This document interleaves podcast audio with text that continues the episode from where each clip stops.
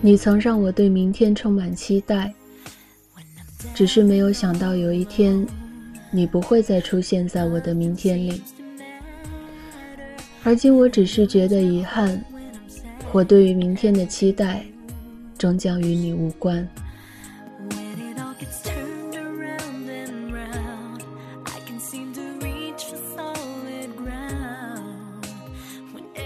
掸去你生活的尘埃。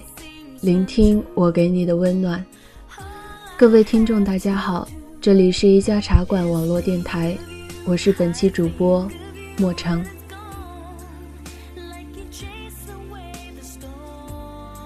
昨晚有听友问我下一期节目是什么时候，我说等我感冒好了。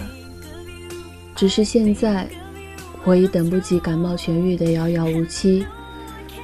此时只是迫切的希望，有人听我说说话。文章是半个月前写的，突然觉得该给他一个结尾了。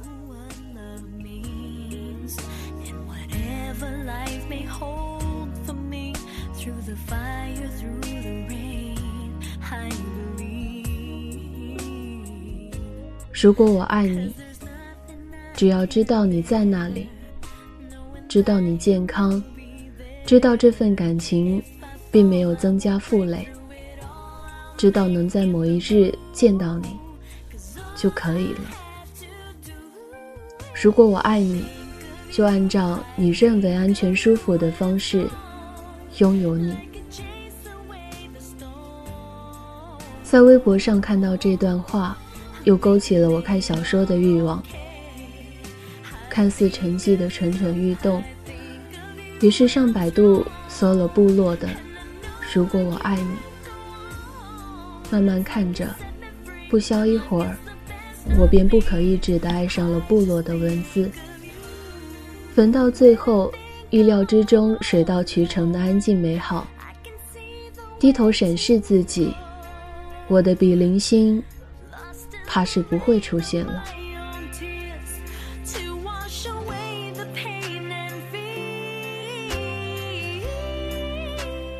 一封落款为莫城的信里，在那个我回不去的十八岁，我告诉一位姑娘，世界是美好的。突然间也说服了我自己，让我有足够的理由相信，有一天，我也会变得足够美好。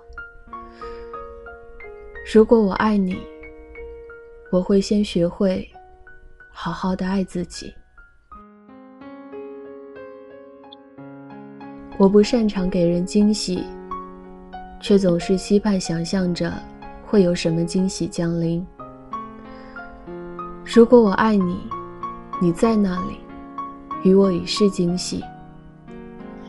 我只需要知道，想你的时候，朝着什么方向，可以离你近一点。尽管我那可怜稀薄的方向感，此时正叫嚣嘲笑着我。或许我可以背个指南针，只要你告诉我你在几点钟方向。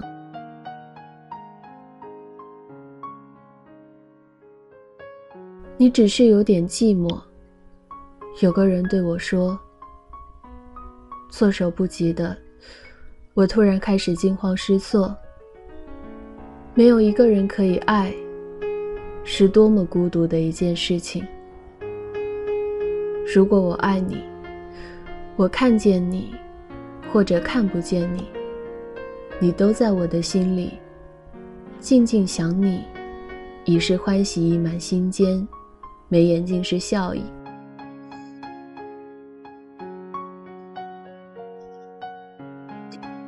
听说，大脑不知道该记得什么，不该记得什么，所以必须得自言自语让他知道。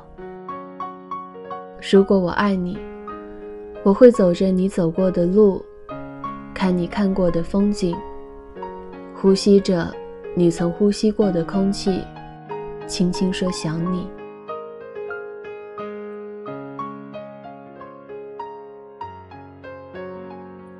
有段时间，我好像慢慢的往阿晨的思想靠拢了。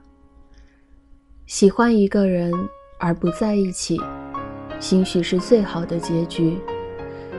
那时我开始害怕“爱情”两个字，那是让两个人彼此伤害、哭着爱着、笑着痛着的筹码。如果我爱你，而你恰好的不爱我，我将这份感情深埋心底，让它永不见天日。有些东西，只能在角落偷偷萌芽，然后瞬间凋零。我爱你，是我一个人的事情，与你无尤。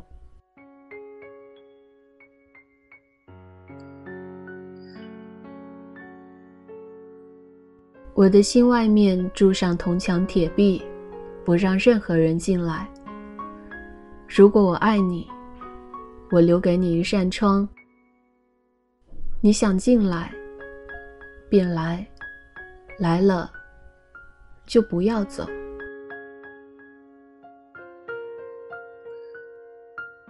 如果我爱你，去一个地方，我便给你寄张明信片，像程又青那样。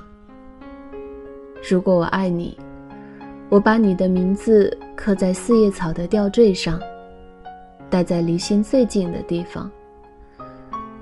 如果我爱你，我把你的名字。一笔一画写在日记本里。听说只要写满一千个你的名字，你就会爱上我了。如果我爱你，想你的时候，我便折枝纸鹤。折到九百九十九只的时候，我会许下愿望，要我们在一起。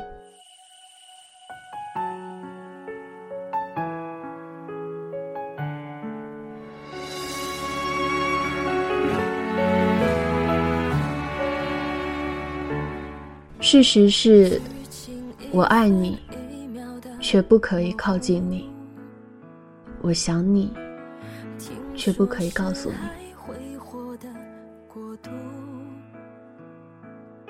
写给你的明信片，我不敢寄出去，因为你认得我的字迹。写满你的日记，尘封起来，因为一打开，全是回忆。折给你的纸鹤，一狠心全扔了，因为我要你幸福。可你的幸福，我不能参与。你只是恰好的不爱我罢了。